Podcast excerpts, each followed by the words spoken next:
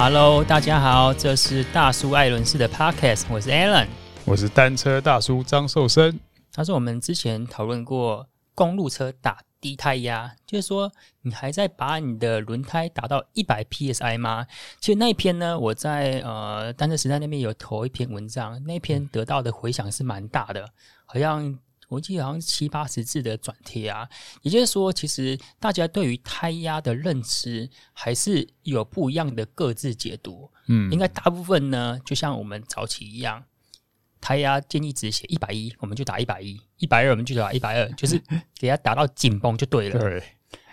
然后我们那一次也讨论到说，现在公路车轮组的趋势，胖胖框、胖胖胎，对，然后无内胎，以及说。它里面会做 hook legs，就是无框构的设计嘛。嗯。然后这样子呢，它最后面的就会让它的胎体的蓄气量增加。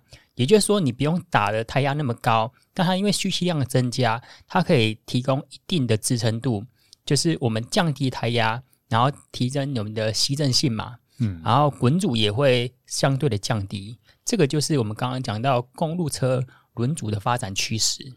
对，但是因为一般人哦，总觉得这个胎压打饱，感觉就是很扎实，嗯，很有满足感，很有信心，所以呢，这件事情没有做到紧绷，嗯，就觉得出门的时候信心就好像薄弱了一点。对，然后当然我们讲的这个是一个理论值，或是说我们参考，包括说像 Zip 啊竞争，或是其他轮组的竞争对手，他们给我们的一个参考建议值，但在台湾，我们都会觉得说。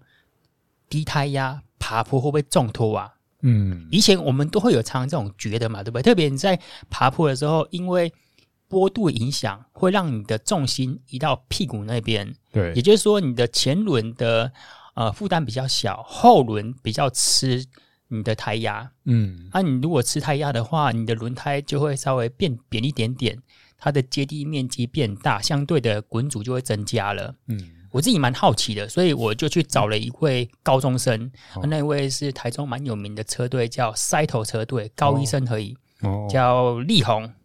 然后为什么会找陈力宏呢？其实我本来这个测试是想要自己测试的，因为最近荒于训练，我想说，因为你要骑不同胎压，我们这个测试是这样做的，你一定要尽可能的公正。客观嘛，嗯、啊，当然你骑在外面就没有所谓的完全公正啊，因为毕竟说有风势啊，或者说你蹬到窟窿，或是说其他的影响，都会让这次的测试没有那么的客观条件存在。但是我们就尽可能，比如说我们在骑乘之前就量称它的系统重量。系统重量就是它的人加车的重量，然后每一次骑乘之前呢，就让它量重量，就是它比如说七十八公斤就控制在七十八公斤，然后胎压呢也都会达到，我们用那种上次讲到那个 Topic 的电子胎压，嗯、有电子胎压计的大系统，确定它是准确的，对。然后他用的这一款呢，是那个 Clincher Vision Metron 的 Clincher 轮组，Clincher 就是有装内胎的。那有装内胎的呢，它其实需要打的胎压会略高一点，因为如果胎压太低的话，可能会发生蛇咬爆胎的可能性。嗯、那我们就看到他用的这一组是马吉斯的 High Roll 二十五 millimeter 的胎宽，它最高胎压建议值是一百一十 psi。嗯，所以我们就是让它跑五趟。那五趟的胎压 是哪五趟？你知道吗？你原本还想自己测，有点异想天开吧？跑五趟哎、欸，我们就先从胎压一百一、嗯，九十、七十、五十、三十、三十、三十应该很低了吧？对不对？我们就这样去跑哦，然后在跑的过程，我们就让他用功率计定瓦骑乘啊。因为这位骑士他的实力还不错的，他 FTP 有来到三百二十瓦。他们就说：“哎、那我们就请他做出三点五瓦，然后如果他六十八公斤乘以三点五瓦，大概我记得两百三十几。要为了四舍五入比较容易记嘛，我们请他跑两百四十瓦这样子。就那种年轻人跑两百四十瓦真的是不一样。我说：哎，你刚刚跑第一趟心跳多少？他就一百三。我我觉得内心是蛮挫折的。”当然，你的 Z Two 是我的 VO Two Max。对啊，当然人家是有练过练家子，跟我们这种半路出家的不一样。那我就这样请他跑了五趟啊，最后面一趟呢，我想要再请他进行 extra 的，就是跑十五 PSI。但因为他那一天真的很挺我们，他是早上请假，而、啊、我们因为这样测已经测到中午了，哦、所以不方便请他再做一次十五 psi。可是十五 psi，我们那时候有先把胎压卸掉，卸掉十五 psi 啊，嗯、那十五 psi 几乎是没有什么支撑性可言的。基本上这种胎压只有 mountain bike 的那种，mountain bike 也都要二十几，也要二十二十一左右。那个就是以 mountain bike 竞赛，嗯，然后号召号称说，我希望就是可以低胎压，因为这个在 mountain bike 的时候抓地力有些情况是有好处的，嗯，对啊，所以无内胎系统加上低胎最低胎压，这个是 for mountain bike 十五 psi，我不认为可以在路上骑啊。嗯，没错，其实他在骑三十 psi 的时候就会觉得。刚开始骑的时候，会后轮有点漂移，因为太软了。它这下坡应该非常危险啊。对，对啊，所以我们也是跟他讲说，你下坡的时候要特别注意。然后我们也是先做高胎压，再做低胎压，因为万一爆胎的话，最后一趟赶快换胎还可以解决。嗯，所以先一百一，最后一趟是做三十 PSI。然后我们骑乘的是台中蛮有名的。蓝色公路，其实蓝色公路 现在没有那么好骑了，它中间有增加那个香蕉嘛。对，但是它呢，它的波度很平均，它中间只有两小段很平缓的，还不算完全平路，就大概两小段的平路这样子而已。哎、我们现在已经是一个光说不练的状态，你都说很简单，你去骑。没有，不是，是这样子的。我那时候跟顶层借了一辆 Specialized Venge 顶规车，配速连 AXS 的电变哦，然后也都配最好的东西。啊，那时候我骑的时候，我发现。这不是说要讲理由、讲借口，呃、但也有可能是啊，因为他借给我那辆车是三十八的把宽，哦，然后它的曲柄呢跟规格加上那个车子四十九的，我骑起来有点别扭，嗯。啊，我自己觉得我真的平心平心而论，要我三点五瓦，为什么要设三点五瓦呢？其实如果低于三瓦，我怕说做出来那个成绩差异。不显著，嗯、那你做到四瓦、四点五瓦的话，那可能是说像卢少轩啊、吴志涛这种吹紧绷的感觉。对，就是他已经背离了一般市民组的概念了，基本上要一个巡航的感觉了。对，哦、所以我们就做蓝色公，那蓝色公路这条路线呢，它的长度大概是三点八公里，它爬升两百四十七，一开始还蛮陡的哦，嗯，平均坡度大概七 percent 左右。我们就这样请他跑了五趟。大叔，我问你哦，你觉得胎压不同？会造成蓝色公路的爬坡成绩有很大影响吗？我们如果没有看到协会这边报道之前，你就会差很多吗？我以为会是等比的有差异呀、啊，对啊。嗯、那当然，这个差异来讲，就是照正常大家的想法，一定也也会觉得说，这个高胎压一百一十 psi 肯定成绩会最好。嗯，然后应该是等比下降，因为你。去想说，我这个轮胎的，因为自行车在走就两个阻力嘛，一个就是风阻嘛，一个就是轮胎的摩擦力嘛。嗯哼。那胎压减少，理论上这个接地面变大，理论上摩擦力就增大。嗯。那特别是爬坡的话，风阻我们就忽略不计了。对。那这个摩擦力变大，理论上好像直觉印象会觉得一百一十 psi 应该是最快，然后越来越慢。嗯。然后我们也上次也讲到说。呃，有一个蛮好的胎压建议网站，就是速联点 AXS 的胎压建议网站。我们把它的呃使用的器材啊，以及身体质量、骑乘的路线放进去的话，得到它的胎压建议值是前轮七十六点二，后轮大概是八十一点一 PSI。嗯，但我们立宏说，哎、欸，你平常会打多少 PSI？他说会打超过建议值。为什么会打超过呢？其实如果说他胎压建议值是写一百一嘛，对不对？嗯。可是我们一般在打了之后，最后放的那一刹，对，会呲，对，所以他说他其实都是泄压了，他其实都达到一百二十 psi 哦。那我们最近让这样做几次测试嘛，也发现说我们的胎压其实要增加三 psi 左右，因为你最后面卸那一次大概会减少三到四 psi，当然是看你的功力而而言啊。嗯、可是不管怎样，一定会减少你设定的胎压。然后我们这样子设之后呢，诶，我就跟他讲说，诶，好像你大概在七十五 psi 就适合你啊。立宏因为高中生嘛，年纪轻，人讲说这什么 什么鬼话，怎么可能呢？然后我们就来讲一下成绩，就是说一般以他这样六十八公斤骑蓝色公路啊，他用一百一十 psi 去骑，骑乘时间是十五分四十三秒。嗯，他来到七十 psi 哦。嗯，时间十五分四十秒。哦，其实这之间是没有差异的。为什么你知道吗？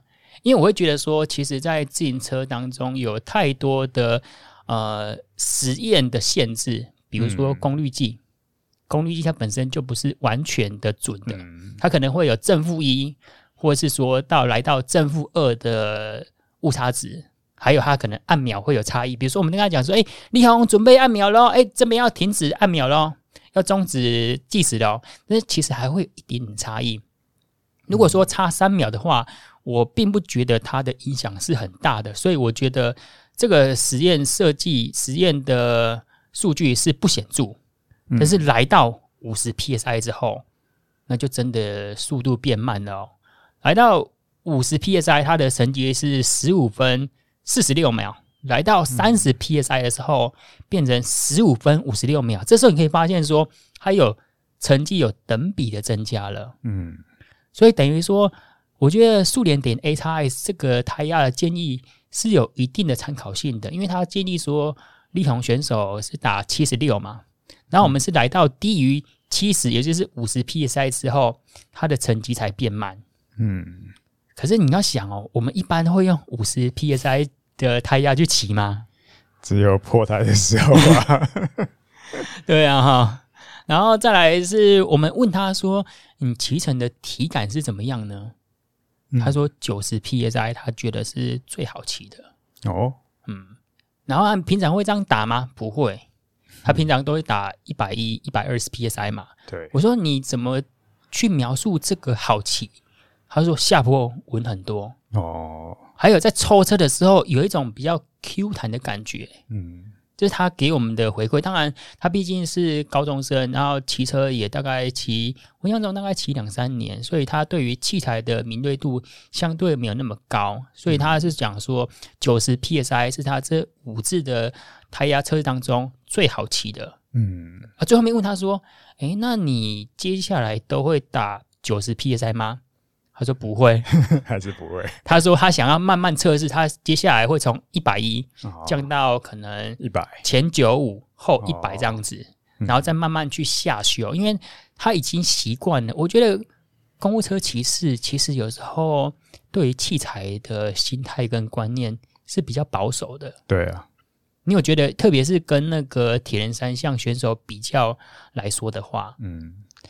因为保守就是我之前这样做没有错嘛，我是至少基本上照着做不会错。嗯、但是你要我换一个新的方式，也许他会也也许他会更好，可是也许不见得，所以还是得慢慢的去测啦。不过我觉得这这是抛抛出一个大家呃换一个想法，或者是去试看看呢。因为我光看这个成绩，其实也也是蛮有点讶异的，因为。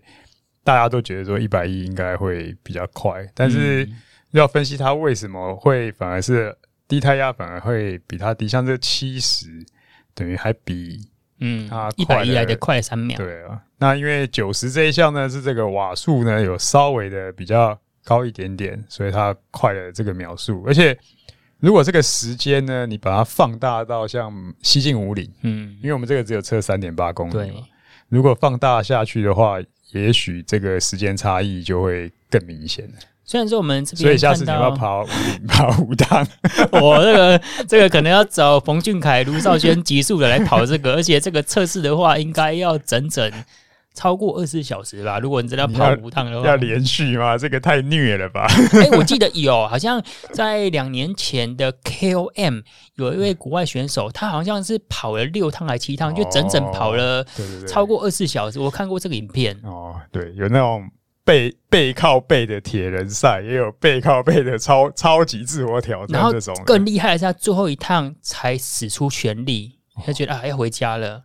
撒出最后的能量，再回家吧，再搭飞机吧。他最后一趟，最后一趟好像是四个小时四十几分，还是四个小时半？有有有，我有印象，有看过。你有看过这影片吗？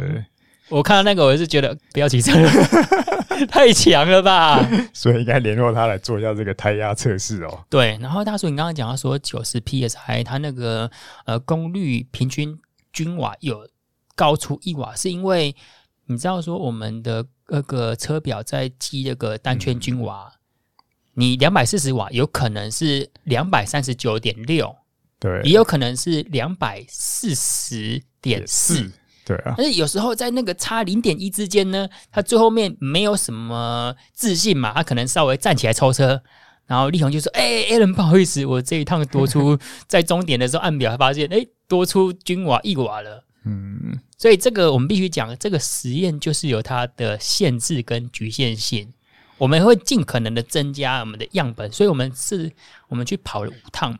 不过这也蛮有趣的啊，多一瓦，然后快八秒，哎，哎，还差蛮多的。这是额外的一个数据，我觉得这也蛮有意思的。对，然后我们这样跑了一两趟之后，会发现，哎，你跑一两趟，因为它蛮会流汗的。哦。然后我们就站上去量它的系统系统体重，就发现，哎，它少了大概三百公克哦。哇！其实你骑一次蓝色公路，你如果流汗流的多的，会少了三百克。真的假的？真的，哦、这个减肥很有效。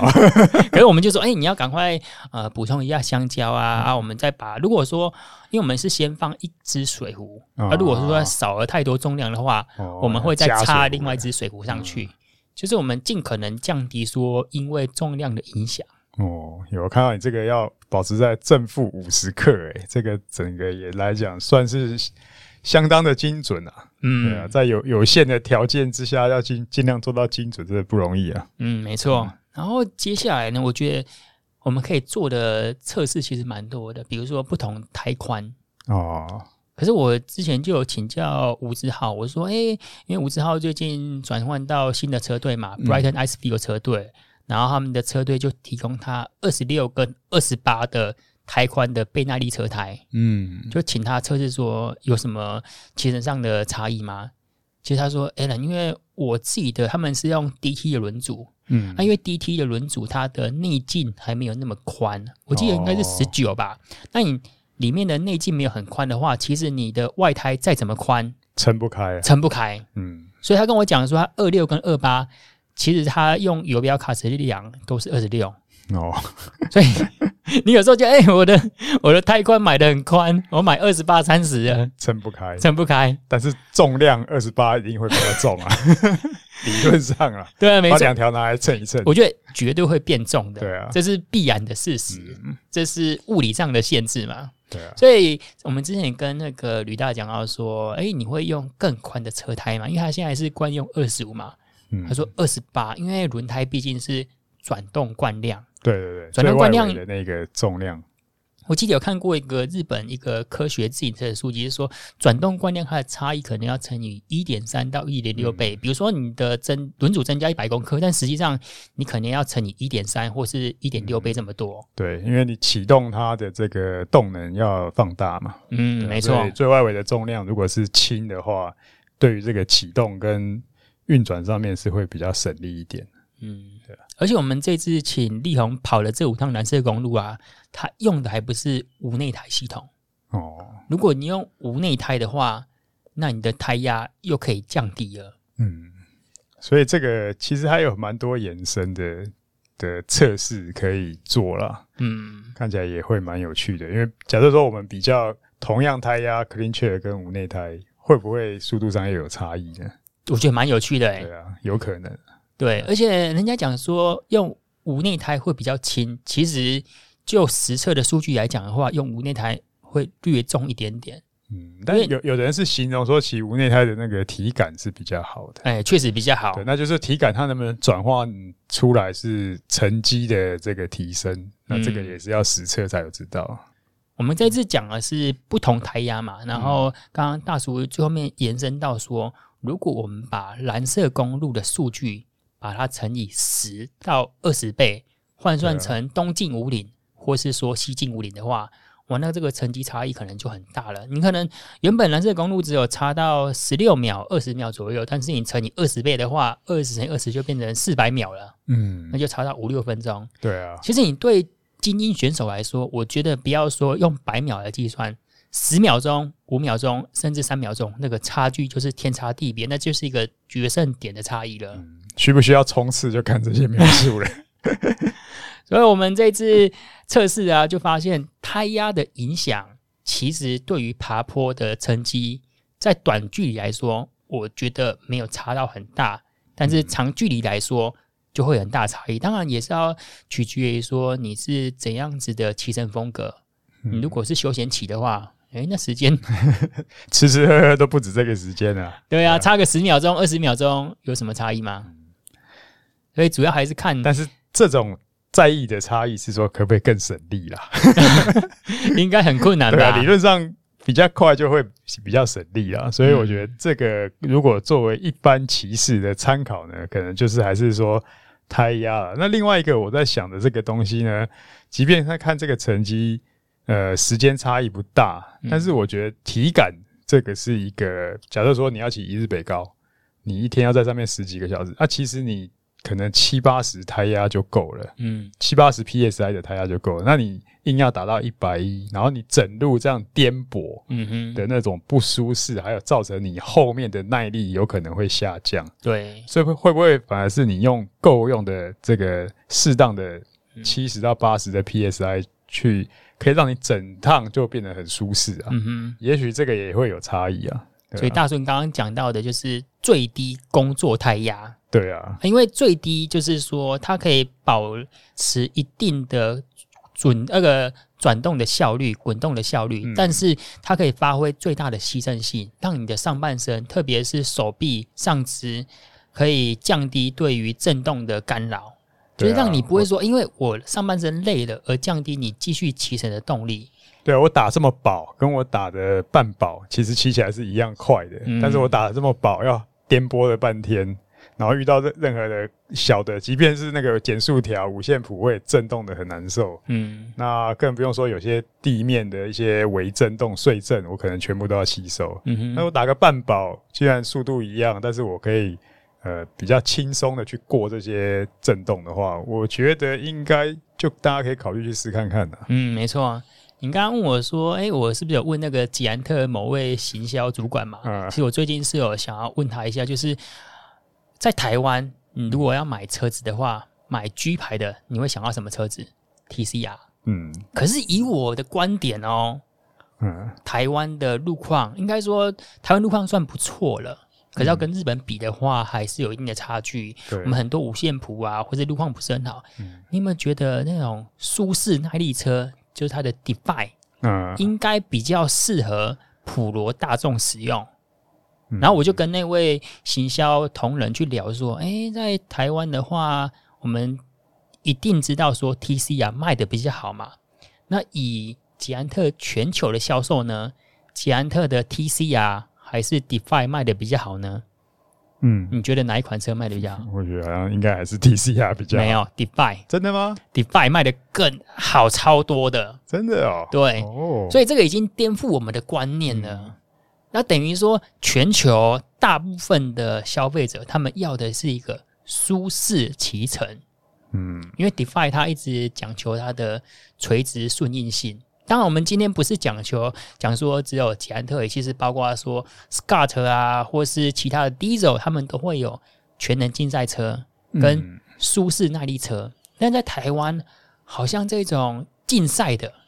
我们好像都比较喜欢那种极端值，你知道吗？要速度的，可是你本身的条件其实并没有到那边。这个会让我觉得，就是那么这些年来，台湾的骑车、骑自行车的骑行文化有在提升，也就是消费者会自己去思考自己适合什么，而且他们也会深入的了解这个里面的内容有什么不同。嗯、因为以往来讲，为什么都推 TCR？因为你的行销宣传大部分都在打这一款。什么环发车队使用啊？大家目光就会看到这样的东西。可是你光是去思考说，诶，我在哪些地方可以看到 DeFi 的宣传？嗯哼，其实相对是比较少。对，那我觉得这个应该会有影响。那如果现在的结果这样子的时候呢，也也可能代表说，这个店长啊、店老板啊，在推荐的时候，可能也尽到告知的义务，然后消费者呢自己去做一个选择。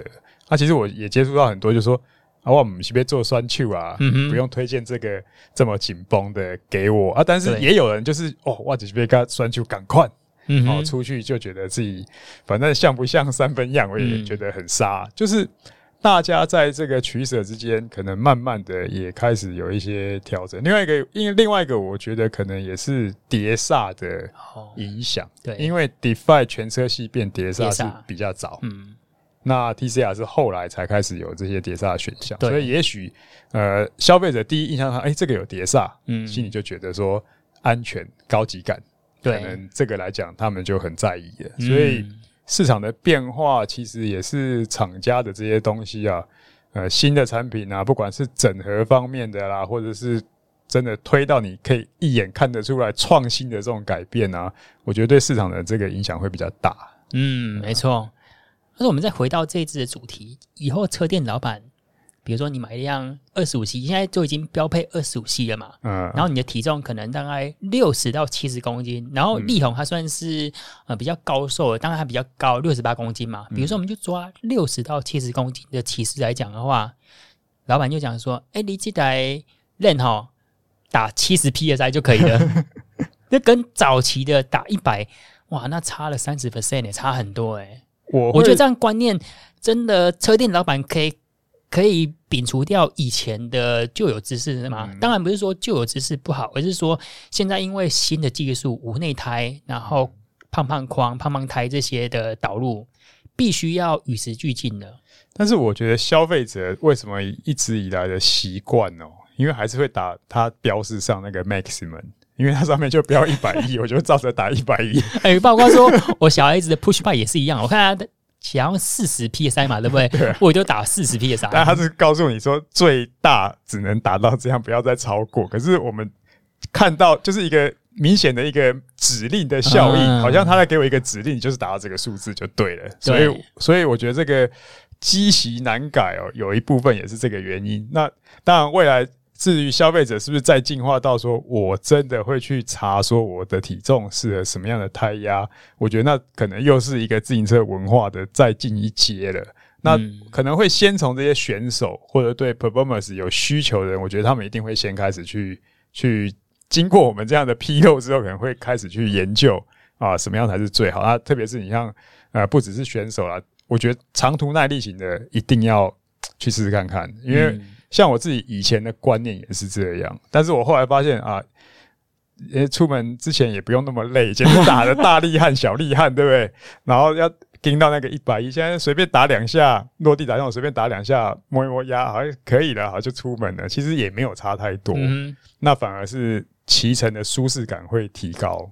对啊，但是我跟你讲，以前我去跟那个 Nico 的传奇啊，那因为他们都有一位补给人员嘛，有时候帮忙我们拍照啊，啊，他们车上都会放一支打气筒，然后我们一般来说我们在团体之前会先经过一段市区的平路，嗯，或是你在进山区之前都会有一个热身段嘛，对，啊，进山区之前会停一个 Seven 或者全家。嗯，我看到那个全家，我就会说：“哎、欸，阿姐那边有打气筒吗？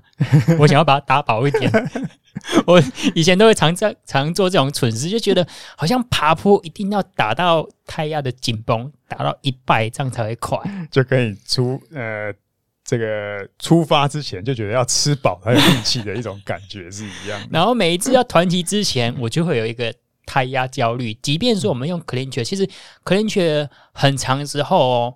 一个礼拜你检查一次胎压，嗯，它就是一百跟九十差异，差大概五到十 psi，其实没有差很多。嗯、但是你今天如果用的是无内胎系统的话，就会差很多了。哦、对对对，无内胎有的是三天四天就会差到二十到三十 psi，所以如果用无内胎的话，还是建议说你每一次出门就要打到适当或是建议的胎压。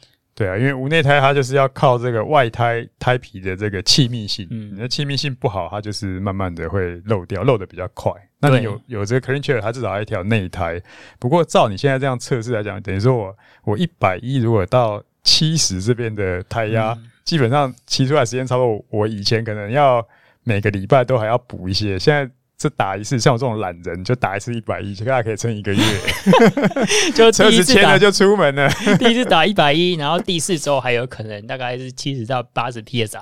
对啊，搞不好成绩还越做越好。嗯，没错，特别是骑乘平路的时候的顺应性还有舒适性，应该会比较好一点。其实我做完这一次的测试哦，嗯我对低胎压还是有一定的焦虑，是因为我自己还没有体会过。哦，对，我觉得很多事情就这样子，你没有自己经历过，没有办法站在那个立场去思考啊，或是即便你知道那个的优点之后，可是你周遭的朋友还是打 一百一十 PSI，你还是短时短期之间无法去改变你的旧观念。那我我觉得应该可能可以试看看，就是当你把胎压放到五十 PSI，然后去试试看看爬坡，就是你当你的这个两条腿再往下踩，这个踩到下死点的时候。它会不会有一种弹力，或者说去吃你的力的那种感觉？有点像我们骑那种全避震车，嗯、就是好像那个弹力太强，然后觉得力都被它吃掉。我觉得如果没有那样的疑虑跟感觉的话，我觉得应该就可以比较大胆放心的去用。那我以我自己来讲，我觉得我自己大概八十九十是 OK 的。嗯哼，那。其他的部分，另外联想到就是，那以后这个压缩气瓶是不是要容量要小一点啊？因为早期压缩气瓶都是一至到一百嘛。哦，超过真的吗？因为有的瓶，我看那压缩气瓶有的还蛮大致，它有分两个尺寸啊。Uh huh. 然后，当然这个，而且很多是，呃，现在新的有一个头是可以控的，那、嗯啊、有的有的旧款那是不可控，就一下就给你全灌进去啊。所以很多在这个换胎的时候。糟糕了，那一胎其实没有装的很好，就一灌下去又又爆了。嗯哼，对啊，就会发生这种情况啊。你讲到压缩气瓶，很多人在使用上会有一定的疑虑，嗯，包括我自己在使用，因为我就有内胎没有装好情况之下，就用压缩气瓶。结果又爆一只，我觉得那个在打开的时候很像那个瓦斯，你知道吗？对啊，对啊，瞬间就啪！而且它如果没有一个防冻套，就是在它那个金属外壳上面套一个。现在新的都有了啦，新的基本上，即便你买那种白牌便宜的，也都有了啦。你的手会冻伤，对啊。然后我在用的时候会蛮担心的，因为它瞬间喷气量太大了，那有点吓一跳，我觉得这个应该要做一个影片，有没有？就是呃，其他的单车媒体啊，应该好好介绍一下这个怎么用，因为我相信很多人还是不敢。轻易使用，基本上它就是一个救急的东西啦，所以真的目前来讲，但是我觉得就是要进步嘛，要进化嘛。嗯、现在以前救急啊也没得挑，反正气可以能够打饱了，然后又缩小，而且它主要最早比较多应用，我也是看到好像铁人三项，对，它就是那种 Ironman，你要自己嗯自力救济，对，万万一遇到任何状况你要自己处理的，那都是这样子的选手在使用，然后才慢慢普及到。那因为你要拿一个那种小的伸缩的打气筒在那边慢慢打，那真的也是会蛮辛苦的。不过如果现在来讲，假设打到七八十那种折叠式打气筒啊，我觉得应该就也蛮够用。就不是比赛啦，就是我们自己出去外企的时候，以前是觉得背一支那个好像这个要打到一百一，哇，真的是 太辛苦了吧？可能都已经那个都要糖炸了，还还打不到。而现在来讲，如果如果是七八十就够的话，我觉得一般的折叠打气筒就很够用了。嗯哼，好，那我们这一集小小的结论就是说，其实用 Clinch 的轮组，然后你的体重大概是可能六十五到七十公斤左右啊，会建议你试看看七十 PSI 骑看看。然后大叔，你刚刚讲的说，会不会觉得你在爬坡的时候轮胎黏地？重托的感觉，如果你觉得没有，然后你也比如说你常骑的是蓝色公路，或是你在北部长期就是中央社区，你骑看看速度成绩有没有影响到？如果没有的话，你才去感受一下骑平路遇到窟窿，低胎压会不会减少你手部的负担？会不会减少你就是遇到窟窿的时候，你手部疼痛啊，或者是你的舒适性可以提升的？或许你就可以渐渐的以七十 psi、七十五 psi、八十 psi 作为你的起始点。嗯，所以我们可以讲说，低胎压它如果没有造成你爬坡速度影响的话，然后又确实可以提升你的骑乘舒适性啊，那或许你可以改变一下。嗯，好，那我们这一集关于胎压实测就讲到这边，感谢你的收听。如果你想听什么主题呀、啊，可以在 FB 搜寻大叔爱轮式。或是透过 Podcast 留言告诉我们，我们下次见，拜拜，拜拜。